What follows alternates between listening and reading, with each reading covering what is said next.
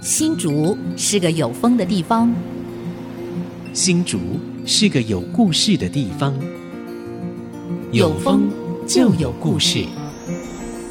爱上新竹节目，带您从人文地景产重新发现新竹的丰富精彩。现在，乘着新竹风的翅膀，邀您一起爱上新竹。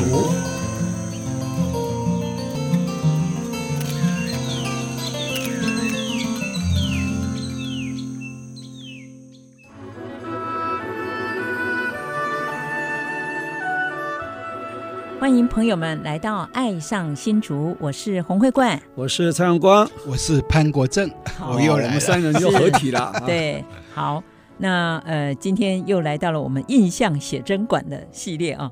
那今天潘大哥要来跟我们谈谈我们新竹这个沧海桑田的故事。对，对。嗯、其实我们都经常会到新竹的海边。对，对新竹有十七公里海岸线，嗯，但很可惜啊，都没有办法下水，原因就是。都是被污染的区域，嗯、哦，因为那个护国神山群啊，早年呐、啊、那个污水处理厂处理的不好，嗯、甚至没有处理就直接排放，嗯、所以使得这个原来香山呐、啊嗯、有种插藕田呐、啊、蚵田呐、啊，就角蚵啊还有蚵啊都死掉，对啊，绿还有个绿牡蛎啊，对对，都都被污染。所以不过那个应该是很久以前的事了吧？对，但那大概二十年前的事情。所以后来这边啊，全部政府征收，对，然后就变香山湿地。哦。所以现在香山夕照就变那个赏蟹步道是。就盖在那上面。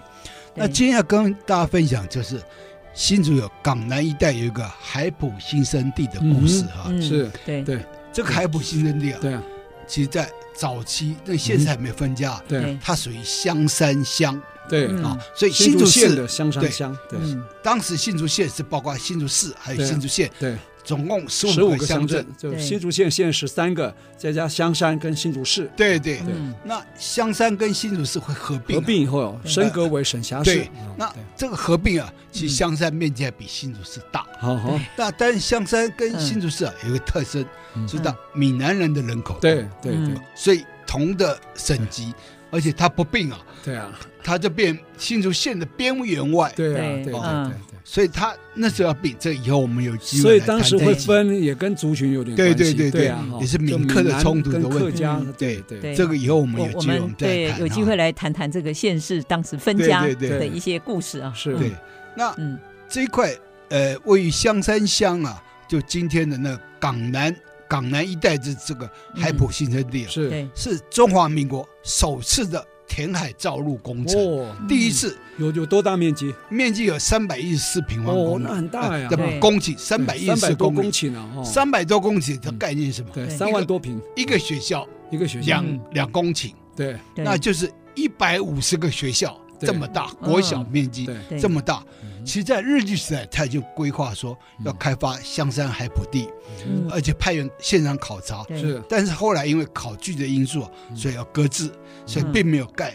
那一直到这个国民政府来以后，嗯，一九五七年五月，那国民退出一那呃官兵辅导委员会就开始规划测量，然后当时聘请了一个教授叫金城教授，姓金。名城，哎，所以新竹的金城湖是跟他有关吗？就是因为他的贡献，他把海埔地规划非常好，因为他应那个台大的对。农学院的邀请，是。在台大农学院教教书。是，那他的专长是水利工程。嗯，那他那时候就提议说，把这个海埔地啊，把它填海造地，对，那就先拉了一块这个呃海堤。嗯，这也使得什么？后来的八七水灾啊，让这个港南一带幸免于难。是。啊，因为拉了这条海堤，所以王金城啊，这个是金城。那另外一个王金城，两个通常一般人会把它搞混。对，那他们又在附近，因为金城赏鸟居金城湖，对，又有一个王金贝。殉难纪念碑。对，王金城是另外一个。是什么事件殉难？哎，他是因为煮海堤的时候，就跟还是有关系。煮海堤，然后然后套沙包，然后就不小心淹死了哦，所以就在那树立一个一个王金城殉难纪念碑。那跟这个台大的金城是两个人哦，不同人。不讲我们还不知道。台大教授姓金名成，对对对，他又东北人，我判断他可能是爱新觉罗的后代啊，因为是东北嘛，东北对啊，嗯对。所以当时这个海埔地的测量和规划都是由金城教授来来规划。当时要把这个港南海埔新生地。开发为农地，嗯，可是那个海边的土不是很盐分很高吗？对对对，所以他们花了一年的时间改良去盐化，去盐化，就把盐分去掉，然后再堆肥，对，然后一年后就变成肥沃的良田。哦，哇，所以这贡献非常大，而且是台湾第一次。填海造陆的计划，而且是成功的计划。而且他因为这样成功啊，所以就盖了一个金城公园。所以旁边又赏鸟区，又叫金城湖。赏鸟区。哦，所以就是就为了纪念他哦而设的这个名字，并不是因为王金城。王金城是另外一个人，其实也没关系，两个都可以纪念。因为一个殉职嘛，一个是规划者。对对对。嗯，哎，我不太了解，因为我们常说，哎，新竹市的土地面积是一百零四平方公里。对。可是光这个海埔新生地就三百多公顷。哇，也占了。那个是一百零四平方公里，它是公顷，那这是公顷，公顷比平方公里小很多啊，十分之一而已。对对。三百一十四公顷什么概念？大概就是一公顷三千平嘛，等于十万平的概念。十万平的概念。所以我们现在到那看，都是看到稻浪翻风，都可以种田。对对。所以那边啊，也是因为怎么样？也是因为很多退伍的军人啊，没地方去，没有工作，所以就要改良这个土地，让他们有工作做。是。所以是退伍会。国民呃官兵就业辅导委员会是来退伍会啊，对退伍会，就像当年是开中横那对对对对，开清境农场对对对，所以这个真的要感谢这些老兵啊，对，在撤退来台湾以后，然后还做了很多工程，对，像中横公路，对，就是那个退伍会这些官兵努力的，对，嗯，那其实啊，他当时当附近还有一些海埔地，就杨寮村就。杨金木以前议长嘛，杨寮村就在基地里面嘛。以前是基地，但以前是杨寮村。是那这边也也规划进来哈，通通规划进来。所以在一九五九年，就民国四十八年一月完成，叫做杨寮围垦试验区。然后也是年底就可以试种水稻成功，然后就变成新竹海埔地围垦的。工作的开端，他他就围起来，对，围起来来开垦，对，然后又有这个呃，请日本的一个博士叫井岛博士进行新竹海普地的漂沙研究，然后就六月设立一个新竹海普地第一实验区，那面积是八十三公顷，是是是，然后到了一九六零年十一月五号，新竹海普新生地举行进攻典礼，当时来剪彩是谁？就是台湾省主席周至柔先生来主持典礼，将军当时省主席都是来有官方背就军方背景的，嗯，对，来为一个纪念碑来揭幕。这个纪念碑叫什么？叫水土平城。哦，就是由一个文学家董作宾哦，甲骨文的学者，研究对台大考古系的台大考古系，他就用了嗯。甲骨文写了水土平城，一定人看很多人看不懂，对，很多人看不懂。啊。那很不幸啊，他以前那个范围是很大的，就一个路口。是。落成节的时候，那个新闻片还有来拍，就省新闻处还来拍一一部这个落成节的纪念碑。是，车辆啊很多，很多人都来了，就因为水土平陈，就等于是这个海埔地的落成纪念碑。嗯哦，所以那时候落成的时候，那土地很宽，后来农田一直一直往往内靠，对，一直增加农垦的面积，对，所以就变成窄路了，你知道吧？对。窄路窄巷，那人家就发觉说会发生车祸哦，因为没有路灯啊，所以他前面弄了一个反光板哦，反光板啊，真难看，是。就在水土平城纪念碑前面弄一个反反光板，所以就担心怕人家撞到，人撞到，对，所以因为那次很夜黑风高，是。又在海边嘛，所以他就这个设置纪念碑，后来呃重新整理以后。把这个纪念碑啊，嗯，我打电话给那个里长，我说这这纪念碑在哪里？好，前任里长把它移掉了。哇，听说移掉还会再重建。嗯，但是移掉以后就没有消息了，所以那个碑也不见了。所以这个碑也不见了，所以尸骨无存啊。那个尸骨对，那个很巨大一个像金字塔似的那个碑文就不见了。所以那个就消失了，这个还是这几年的事情。哎，那我们要发起，当然来寻找这个碑，好吧？水土平城，用甲骨文写的，对，反正你看不懂了，大概四个字啊，大概就对了。但但是不晓得他运到哪里去了，他就怕被被人毁掉。对对，所以那个里长说他也不知道，他现任的，嗯，他说前任里长决定的，所以他也说他找不到这个碑了。嗯，是是，所以大概的故简单故事是这样。对。所以这个我们到十七公里海岸线去玩的时候，其实可以特别在港南，现在港南那边也对啊，还有可以骑脚踏车哦。对，它就在赏鸟区那个赏鸟区，你就可以看到王金城殉难纪念碑。是，然后在附近还有一个金城湖赏鸟区啊，金城公园，金城公园，然后有金城教授的纪念碑。是，然后当时啊有一个计划是要把那个地方做一个。海埔新生地的纪念馆。是，但后来没有实行。听潘大哥这样一讲，看金城，我本来以为是地名的概念哈。你看金城新村啊，对对，那没没想到还是纪念两个人啊，一个是规划者台大呃教授啊金城教授，另外一个是在施工过程当中殉难的一个王金城先生，两个都有纪念碑。那今天有金城赏鸟区，有金城湖，我们应该要缅怀一下，要感念。我们待会儿回来，我们继续来请潘大哥说故事。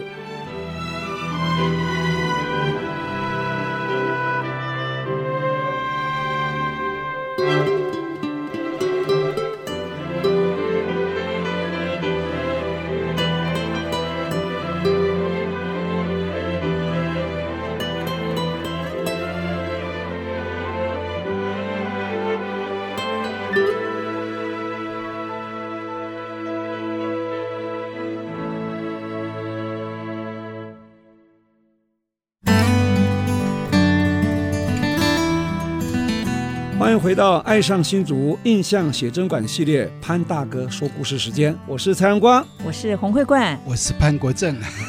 这一集呢，我们请潘大哥讲到这个海捕新生地的金城故事啊。嗯金城故事多啊，可能很多人都还不知道我们新竹有海普新生。应该知道，应该知道，只是不知道它的来龙去脉哈。其中有提到两个金城啊，一个是金城教授，一个是王金城哈，是不是呢？请潘大哥继续来给我们来说明一下呃，金城教授的故事好吗？好，其实啊，金城教授啊，他被行政院水利署啊称誉为客雅西的英雄。哇，因为。这个海埔新生地啊，嗯，是由克雅西这引水过来的，对，哦，所以他认为说他是克雅西的英雄，应该是克雅西的出海口的，哎，对对，出海口附近，对对。那他当时日据时代结束以后，农业工程系台大农业工程系啊，只有一个日本的教授叫高坂之武，那学生只有九个人，那所以设备不足啊，所以金城到校了以后就多方。这个募集物资、师资，增加设备，所以他等于是台大农学院的创造者，对，创办人。也是第一任的系主任，对对对，所以他第一任系主任，所以他不仅是水利工程，然后水稻研究也是他的专长，所以他又会懂水利，又懂水稻，所以就变成一个非常呃多元。以及这个农学家，所以在维基百科啊都称他为农学家。哦，那他是哪里人？又什么时候到台湾来的？哎，他其实他是东北人，辽宁的东北人，东北人。金嘛，哎，姓金，对，金，对，金应该是跟对啊。满族有关，爱新觉觉罗家族的。对，所以他其实他家庭是很富裕的一个农家。哦，那但是他是应这个台湾大学在光复不久。隔年他就来来台湾了，那就民国三十五年，对，来来创办这个农台大农学院，所以他是农学院的第一任系主任。是是是。可是他他在来台湾之前，他其实也是投入军旅，对不对？对对，是从从军。薛岳将军，他跟着薛岳将军，他是薛岳将军的部下。他应该不是打仗的，应该是技术军种。对对对，技术军种，技术军种。对对，对，就像现在工兵啊那种概念啊，对，嗯哼，所以。他跟农复会哈，当时的农复会还有那个呃，跟退辅会对。哦合作去提倡这个轮流灌溉的方式，嗯、所以这个农林厅啊、水利局啊就采纳这种轮流灌溉的方式。哎，所以什么叫轮流灌溉？轮流灌溉就是水源不是很够的情况之下，嗯、哦，就是呃，周一啊，比方说一三五二四六啊，就像我们科学园区有时候要用水不够的时候，嗯、还有我们那个刚刚讲竹东大郡不是引进呃，我们讲的所谓外五里啊哈，就是在二重埔地区了哈，嗯、那边比较高，没有水源，那时候到这种用轮灌的方式啊，嗯、轮灌的意思就是交替，嗯，不能完全不灌。完全不灌就变旱地的嘛，哈，轮流灌溉，大家就可以稍微少一点，但至少还有这样的概念。嗯嗯、那当时他是填海造地了，对，那当时的盐分怎么洗？对，哦，那他就引引流至竹东丘陵的关西跟宝山之间的克雅溪水，嗯，来这个冲洗海埔地中的盐分。对，哦，就用这样子用淡水来洗，对对对，使得新竹沿海多出的。这个三百多顷的水稻田哦，三百多公顷，对西部的海埔新生地的贡献开发非常多。嗯，那应该是也是台湾第一个开发这个海埔新生地，对，所谓填海造陆工程，对对对对，一个成功的典范。没错没错，后来就复制他的这个经验，在其他地区填海造地，对，就是说利用，因为台湾的地形对。是。多山嘛，对，然后西部的话就是以水稻田为主，对。但是如果太低洼的地方，又是呃盐分盐分太高，对对，就必须要把盐分的部分把它稀释掉，对对对，还要筑堤啊，然后把那个土呢填上去，让它能够稍微好一点的土质，没错没错，才能种植农作物。而且啊，它很有一个特色，他是东北人，嗯，但他喜欢跟乡下老农靠近。那个文化的沟通是真不容易。他很平易近人。对啊，对，他是辽宁人啊，就是他以前满洲嘛，以及在辽宁辽宁呢，他要跟这个在地的农民，在地农民又不会讲普通话，对，所以他要跟他这个互动，所以他跟乡下的农民非常接近，而且聆听乡下农民的经验，这个很很难得哎，这个耕作的这个内容，所以这个退伍费在京城公园设立纪念碑，那个内容。就说金城先生还协助退伍费开发设计，然后新竹海埔新生地的防潮堤啊，就不不会让这个潮进来哈，都是他这个他的努力哈。所以今天海埔地已经遍植水稻，对，地尽其力，化海潮为良田，就是他的贡献。嗯，所以听起来他是外省人，嗯，又是学者。但是呢，又愿意倾听啊，又愿意呃弯下腰哈，接地气啊哈，啊倾听农民的声音啊，所以他这个呃受人家感念也不是没有原因的哈。所以后来设个碑，还有得奖，对啊哈，还有封为克雅西英雄，对对，就蒋中正总统啊，保养他七等景星勋章。哇，那这是很高的荣誉了。嗯，所以后来啊，他又奉派去那个农耕。考察团，非洲的，对，他到塞内加尔考察塞内加尔、狮子山、赖比瑞亚、奈及利亚这些国家，对，然后再去那个多米尼加哦，这个国家哈。同年，他又从这个多米尼加首都啊，就又飞到这个呃达板哥哈，就不要在哪了，我这就搞不清楚了。然后，但是哦，他很不幸的在这个。在国外，因为车祸殉殉，还有，所以享年客死异乡，五岁，对，客死异乡，才五十五岁哦。哦，所以，所以其实啊，这个金城纪念公园，嗯，就有书写他的事迹了。哦，所以大家到那去赏鸟的时候，顺便可以去看看这个纪念公园里面陈列他的文物，还有诉说他的事迹。哇，听众朋友到了这个金城湖赏鸟。或是到那个所谓我们讲的去呃十七公里海岸线骑脚踏车的时候，一定要去金城公园公园去看一下，缅怀一下我们金城教授的一个事迹，是吧？没错。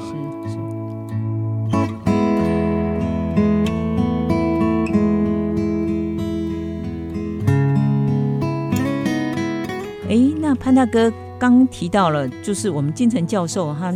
在那个海普新生地开辟的过程当中，有弄了堤防嘛？哦，对，海堤，嘿，海堤，对对。那呃，在我出生那一年，就发生了台湾最大的水灾——八七水灾，就民国四十八年。对，民国四十八年。可是我们这个所谓海普新生地是民国五十年完成的，对对对吧？所以那时候还在运作当中。对，那还好，海堤已经建立了，哦，所以因此就民国四十八年了。发生台湾史上最大的一个水灾，对，就八七水灾哈。对，像很多地方都非常的严重。严重，对。我那时候写八七水灾，我妈还说：“你怎么不问我？” 因为我们那时候住永和，也是被淹的厉害，有新店溪的水啊，整个漫过这个。那时候没有提防。对，那时候你才两岁，你有印象啊？没有，我妈妈跟我讲，我说你写，她说我写八七水灾，为什么不问他？要问问他吗？对啊，对啊，是是是。所以他们这个老一辈啊。不要说老一辈，这我们在座三位啊，就四十六、四七、四八年，对，我们刚好都隔一年，刚好都是在这种年份。对对对，八七水灾的时候，那降雨降得非常大。对，然后那时候的海埔新生地怎么办？那还好，那个海堤已经建立起来，所以那个海水啊没有倒灌，没有淹没这个港南地区，因为这个计划。那这个时候啊，这个金城教授啊他也成立了一个。八七水灾重建考察小组，哦，他是一个委员，到处去巡视，就是八七水灾对台湾的这个水利啊，对台湾的农田所造成的伤害，嗯，所以他就提出一些建议，他说野溪一定要整治，嗯，减少山洪爆发，对，而且啊，建筑河川的堤防啊，就是说那个河堤啊，啊，的管束这个洪流乱流。哦，所以我们现在就看到，后来为什么会很多淹水，大部分都是没有堤防，嗯，堤防把那个那个洪水啊，这个导入在一个正轨上面，对，所以才不会淹没到沿线的那个那个村落、农田，哦，所以这个是他说要提出野溪整治，减少山洪爆发，而且要建筑河川的护体护护岸，以约束洪流，还有规定。河川严禁盗采砂石。对，哦，那时候，因为他有远见哦，他会危及河道。对，所以以前的盗采砂石都在头前溪。你看，我们以前就看砂石场都在旁边呢。对，哦，然后还还要开辟这个洪泛区，就治洪池，是。让这个水流啊，这降低洪水的水量，嗯哼，不会危害到这个，呃，这沿岸的这些这个这个灾害。所以他对。台湾的防治工程上也有很大的贡献，是是是。所以你看，这个他当时开发这个海埔新生地啊，呃，除了为了要这个填海造陆啊，鱼海争地嘛哈，没有想到啊，隔年啊，就发生了那个八七水灾。八七水灾，然后哎，八七水灾虽然那个时候还没竣工，是隔年才才完工哈。八七水是一九五九嘛哈，那竣工是一九六零嘛，对不对？所以等于说还没有竣工之前。发生了八级水灾，也幸亏有这个工程，对，所以减低了八级水的灾情，对，保护的灾情，新竹的灾情，对，然后保护了呃很多的良田哈，对，应该是这样子，对，所以现在我们来缅怀它，还真的很有非常有那个时代性啊，对，时代感，嗯，那我们休息一下，待会儿回来继续聊。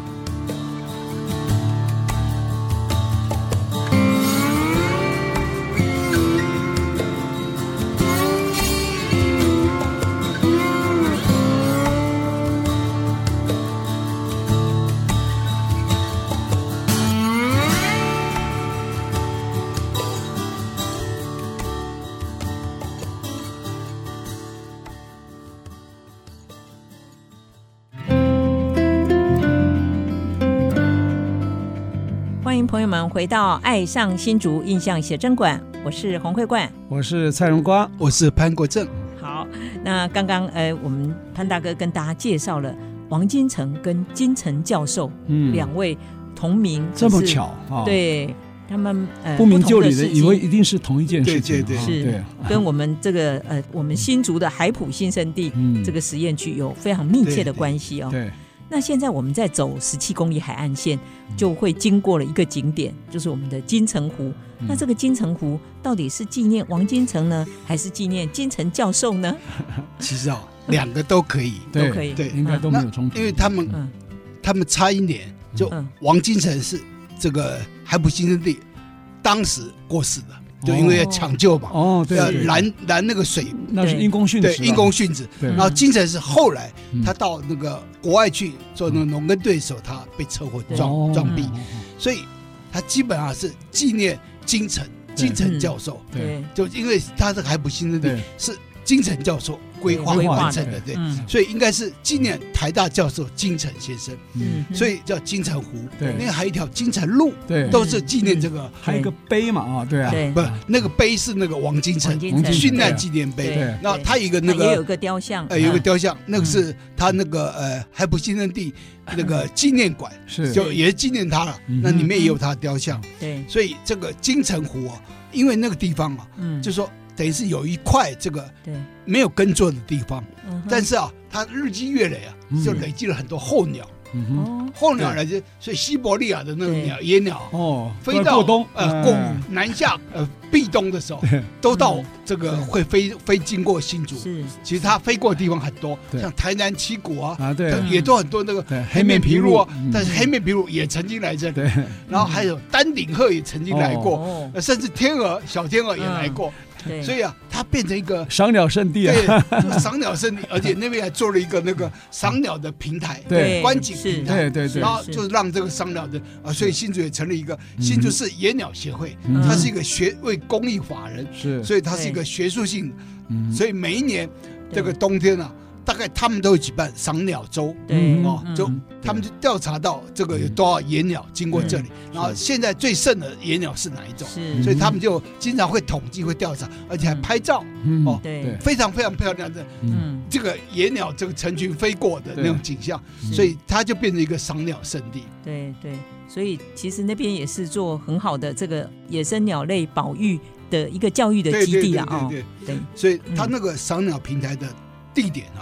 我先念给大家：海普路一百八十三号，嗯，哎，一百八十三巷，海普路一百八十三巷，你 Google 一下就有，嗯，对，然后你就可以看到水鸟飞跃，潮起潮落，啊，甚至在这个精心规划的那步道上面可以舒展神经啊，这个活动筋骨等等，所以这个地方啊，实在是一个非常好的一个郊外的一个踏青的地方，所以它也是十七公里海岸线一个很重要的一个景点景点哈。从那里你也可以看到说，那里到那个罗马。多远？它下面都有地标哦，对对对，到罗马多远，然后到那个东京多远，所以那就几千公里、几万公里，对对。所以这个也很有趣的一个一个经验哈。对对，所以我们新竹其实喜欢赏鸟的朋友也非常的多。对对对，嗯，尤其科技人来了以后，哇，这赏鸟风潮是非常非常旺盛。因为科技人他们又又专注，对，然后这个。对这种活动啊，就野野生的荒野协会啊，是。大部分都科技人参与，所以他的会员啊非常非常鼎盛啊，所以我很多朋友都在那里，都在那个赏鸟协会或者那个荒野协会、荒野保育协会，哇，那个是非常非常对，在台湾来讲的话，新竹的这个荒野协会啊，是一团又一团的，它的人数非常多，是。而且非常持续非常久，这是非常好的一个公益团队，嗯。所以赏鸟过程当中应该有相当程度的舒压的效果，对对对，也很很疗愈哈。这样看起来，那么多的飞鸟，而且同一种类的很多。那你说那个黑面琵鹭，那是零星的一两只，对，群聚的话都是台南台南七股那边。对，那有时候。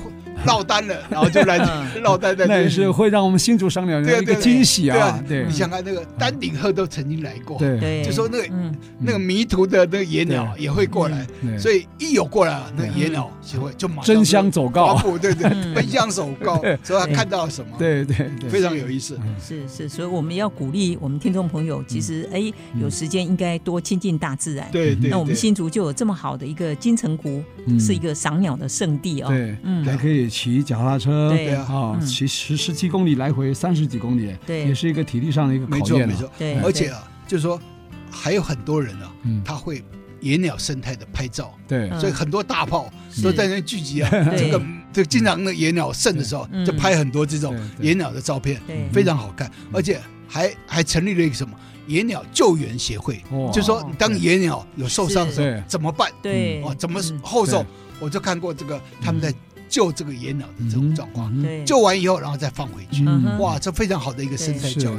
所以这个市政府其实在整个营造我们十七公里海岸线的时候也非常的用心哦，因为在金城湖这里，他们设置了很多的赏鸟墙啊，或者是有一些平台，让这些爱鸟人士他们可以在那边观赏。而且我们在赏鸟的时候其实是不能喧哗的，对对对对，对。所以你刚刚讲说，哎，要那个设备嘛，要大炮，对对对，不要去干扰到鸟的一些作息啊。对，所以每逢秋冬两季啊，有更多的候鸟过境啊。对，那除了大白鹭哈、黑面琵鹭，还有一些高翘痕，还有黄小鹭也都在筑巢，所以被誉为是北台湾最佳的赏鸟据点。对，是是，所以大家其实也不用跑太远啊，就可以观赏到。那我记得，呃，我们在走十七公里海岸线，在金城湖过去，其实也看到了很多不同的地貌，包括有沙丘，嗯，这样子的一个景观啊。没错，嗯，所以，哎，其实，呃，我觉得蛮有趣，那里可以变成是一个非常好的一个呃生态教育的场域。对，过去它是一个海水浴场。的旁边，港南海水浴场，它等于在港南海水浴场旁边，会形成那个野鸟喜欢栖息的地方，一定有它的条件哈。当然不能受到太多的污染，污染就就没有效了嘛。它一定是容易觅食嘛，啊，然后可能呃气温上啊也比较适合它，因为它湿度对湿度对对。适合它们。对对对，嗯，所以其实啊，冬天啊，嗯，或。应该算秋冬两季啊，就非常多的野鸟来这里驻足，所以跟海普新生地也有关了。就因为它营造了很好的条件，对，那来这有获利模式啊，对，它可以很温温度又适合，像最近那个温度在在南部最很温温暖了，对。不对？所以很多人会到。南部去避寒，对避寒，所以这人类一样，你要避暑啊，什么都会有这种温度和那个栖息地的那个条件。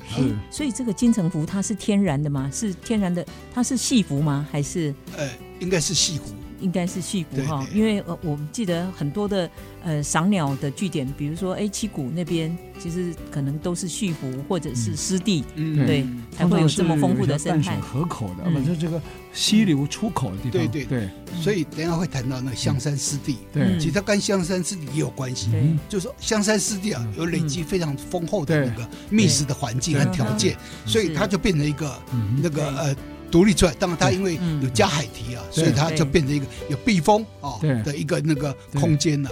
那香山湿地没有避风啊，但是它还有另外很多的各种野生动物。等一下我们下一趴可以谈这个。好，那我们就先休息一下，待会儿我们再继续回到爱上新竹印象写真馆，听听潘大哥带领我们来到了我们新竹的海埔新生地跟香山湿地。待会回来哦。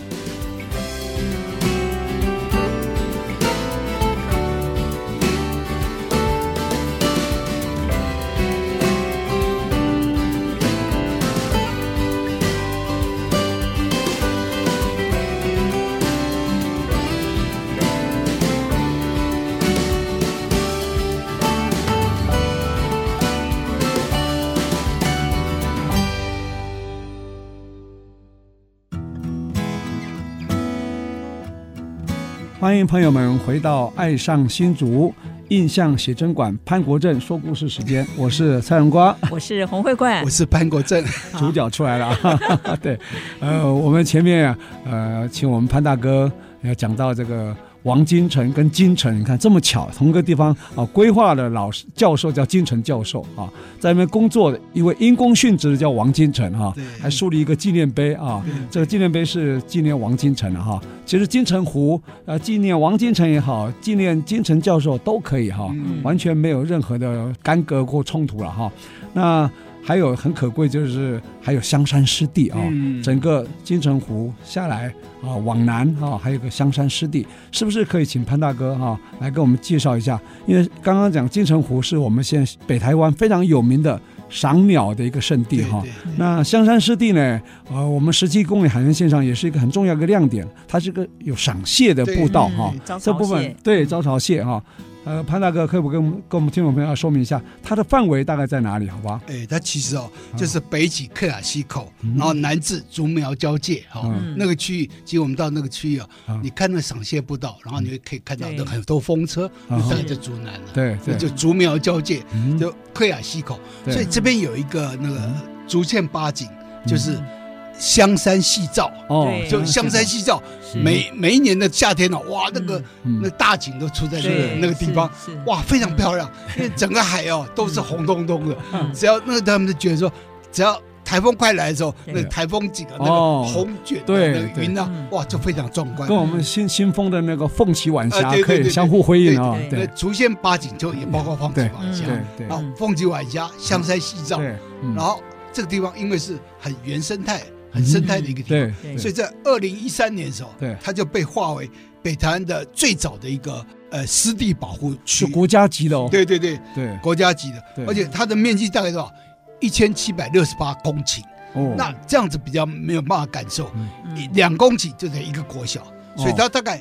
八百五十个国小的面积，对，所以你就可以看到它范围有多大。对。啊，我很有幸啊，我在一九九九年的时候，我坐直升机从空中往下拍，哇，那个壮观的，对，那时候都是哇，对啊，我坐见鹅啊，对啊，对，柯田，柯田，整个都柯田。绿牡蛎的事件就在那边，对对。对，那我都拍到，哦，那柯田呢，我从空中看，所以啊，那看见台湾真的是要从空中，对，嗯，你看到那个牡牡蛎田哦，整个那个，对。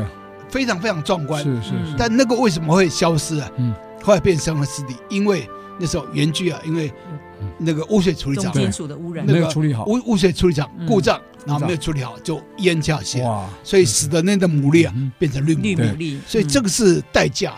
就是你要成为护国神山的话，它也变代价。通常刚刚潘大哥讲的面积啊，在一百公顷等于一平方公里啊，那一千公顷就是十平方公里。你看十平方是相当大了，相当大，对。啊，嗯，它得一七六八公顷，对，一七六八公顷。哦，那十七平方公里。对啊，对啊，对，对，所以它范围相当大。嗯，那这边啊，因为它那个很多那个生态非常多元，对，尤其是蟹。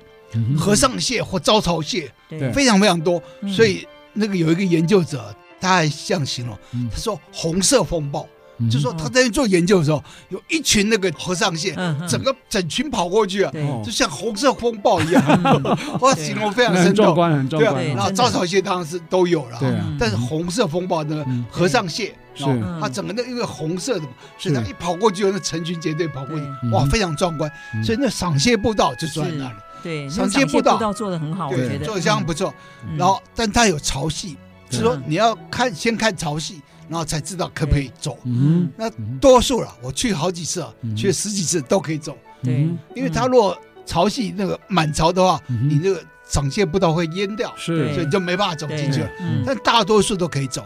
我我的经验啊，就那个傍晚的时候啊去啊，大概都可以走。对，所以赏蟹步道很多那个什么呃。呃，玄奘的啦，中华的啦，大学生啊，都会穿着学生服在那拍照，拍毕业照，对，我就非常好看的。他们说退潮的时候，甚至可以看到那个万蟹奔腾这样的景象。刚刚潘大哥讲，刚刚讲的红色风暴就可以看到，是真的。所以对，那除了蟹，还有弹涂鱼。啊，对啊，对啊，在那边又可以看夕阳哦。然后最重要的是，哎，那边呃，除了赏蟹步道，其实也有一个探索馆。嗯，对，可以介绍完整的介绍这个湿地，湿地的生态。美山探索馆，它等于是一个生态馆，嗯，美山探索区的生态馆。那它地址在就西滨路三段五百巷十七号。那这个我们到时候会也会在官网上面这个呈现。那你就等于可以说，非常多的完美打卡景点都在那里。对，嗯，所以那个赏蟹步道是相当精彩的一个一个，它不不亚于台中的乌溪的。高美湿地。哦，就是。中有高美湿地，对，北有香山香山赏蟹步道，真的，它那个景观呢，真的不亚于那个高美湿地。那新竹市政府呢，也会每年啊，也会在这个沿沿这个十七公里海岸线办这个所谓的湿地的地景艺术节，对对。对，搭配。自然的环境啊，再再加上一些艺术作品啊，对，那艺术作品就有去参观。对，艺术作品又会跟当当地的环境做一些相当程度的对话跟融合。其实呢，这个呃，相当有它的看头了哈。是是，就是说赏蟹不到看之外，你还到这个生态馆去看，因为你才知道它的缘由，或者说这蟹种啊，大概有哪几种，那大概有。这个什么时候会出现？啊？这里都有介绍。对，所以那个它是一个原来一个美山安检所，那你要安检哦。对，以前以前海防，以前海防啊，对啊，以前那个戒严时期。警备总部啊，对啊，他都要守海防的，都是都是碉堡，所以那边有几个碉堡，对，有有碉堡，对对，有碉堡，偷渡啊，对，那个因为我们距那个大陆大陆很近，最近的，所以没事啊，他们就跑过来的。对，我还碰到一个很有趣。就是说有一个人跑过来，然后他想说他应该换换衣服啊，所以他看到那竹北有人那个晒衣服，他就看到一个“中国”这两个字，就把这衣服拿过来穿着，穿了以后啊 是国中，然后到那个那个飞利浦人嘛，对，飞利浦那警卫啊，他那警卫就看到说怪怪的这个人，他说你从哪里来？他说我从中国北族来的，因为他拿了一个竹北国中的一个制服。所以这笑死了。所以那时候，哦，那时候偷渡哦是非常非常兴盛。所以为什么新竹有静茹有没有？啊，就收容这些抓到的这些偷渡客，大陆偷渡客。哇，这个偷渡客真多啊！对对，有的啊，重复来被抓了好几次都有，男的女的都有。对啊，还在里面那个生孩子啊，什么都有。哇，这是这一段光荣历史啊，不是光荣历史啊，这一段两岸的那种交交变迁，对变迁史。哇，那时候还有很多抢滩的。对，那时候很多南华国中学生啊，因为我太太在南华国中，对，他们孩子哦，因为都晚上去抢滩的，所以白天上课都趴在桌子上，去 抢滩呢。啊，那时候啊，后来因为那个呃郝柏村哦，那时候当行政院长，觉得不行，怎么能够这样？后来就发动了一个那个。那什么演习之类，然后就全面禁止这种抢滩的情况再发生，因为那已经来了，来了一塌糊涂啊！对，所以人太多了，走私很多，对啊，走私枪械都有，对对对，所以自然就开始恶化。对，所以这也是新竹的一趴了。对对，没错。这一段呢，虽然不长，但是却是新竹非常重要的一个对对，一个段落。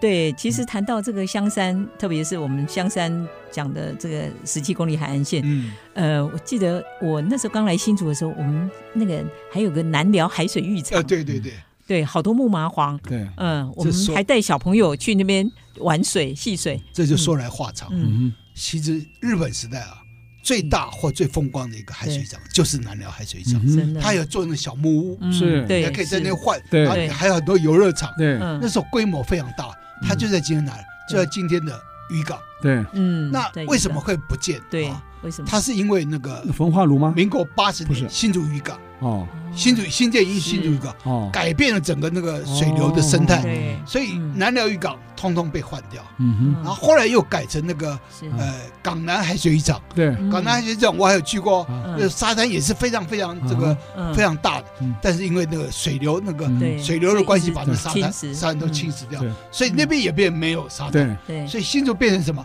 没有海水浴场的新竹市，对，就没有海水浴场。虽然近海十几公里，但是没有海水浴场。还有一个原因是什么？嗯，过去我们脏的，对，都把它放到那个海岸边。对，比如说废弹场，对，废弹场还发生过爆炸案呢。对，嗯废弹场。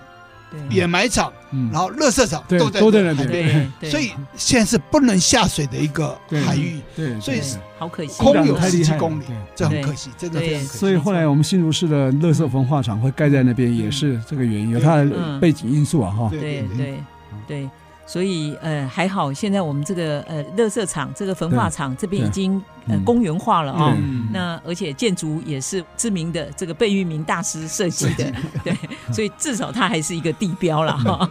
好，那这个真的是沧海桑田哦。那呃因因为这个海普新生地的计划改变了新竹市的一些地貌，那让我们的面积好像更扩大了。哦，对，好，那今天像刚刚我们谈到的那个，光是香山湿地就有一。千七百六十八公顷，对不对？等于十七平方公里，对不对？等于新竹市新竹市才一百零二一百零四平方公里，占了百分之十不止哦，十十三十四，你看，所以占的面积非常大，比例很高的哈。对，所以应该好好真的把呃这这一区哦，抚今追昔了哦，缅怀前人哈，他这么辛苦啊，做这个所谓的呃香山湿地，或是讲这个金城湖啊，这些都是。让我们后代子孙呢有更多啊，可以呃这边来休憩啊，或是来这边呃接受这个生态教育的非常好的一个场域啊。哦，对了，我要提一下，就是说，我们会把一个影片啊。就当时那个香山海埔新生地落成的一个水土平层，就董作宾教授还有甲骨文写的，那时候落成的一个新省新闻处拍的一个新闻片，会放在我们的平台上，大家可以看。对，那这个非常非常的珍贵哦。那我们今天非常高兴，呃，也非常谢谢我们潘国正潘大哥跟大家回顾这段历史啊，让大家可以了解我们呃香山海埔新生地跟现在的十七公里海岸线。的一些发展的脉络，听众朋友在骑脚踏车的时候，要想想这些前人的辛苦啊，我们才有今天这样子一个幸福可以乘凉的地方啊。的确没错，嗯，那我们这个节目会在呃每一个礼拜六的十点到十一点播出。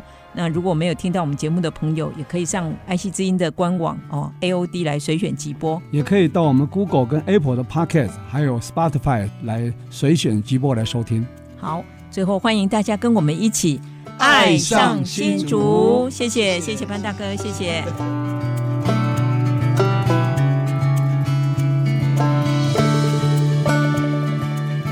各位听众朋友，非常感谢大家过去对于爱上新竹的支持。那我因为个人的因素，所以会暂时要离开爱上新竹主持的工作。那希望呃未来很快的可以在频道中再跟大家见面，后会有期哦。希望大家可以继续支持爱上新竹。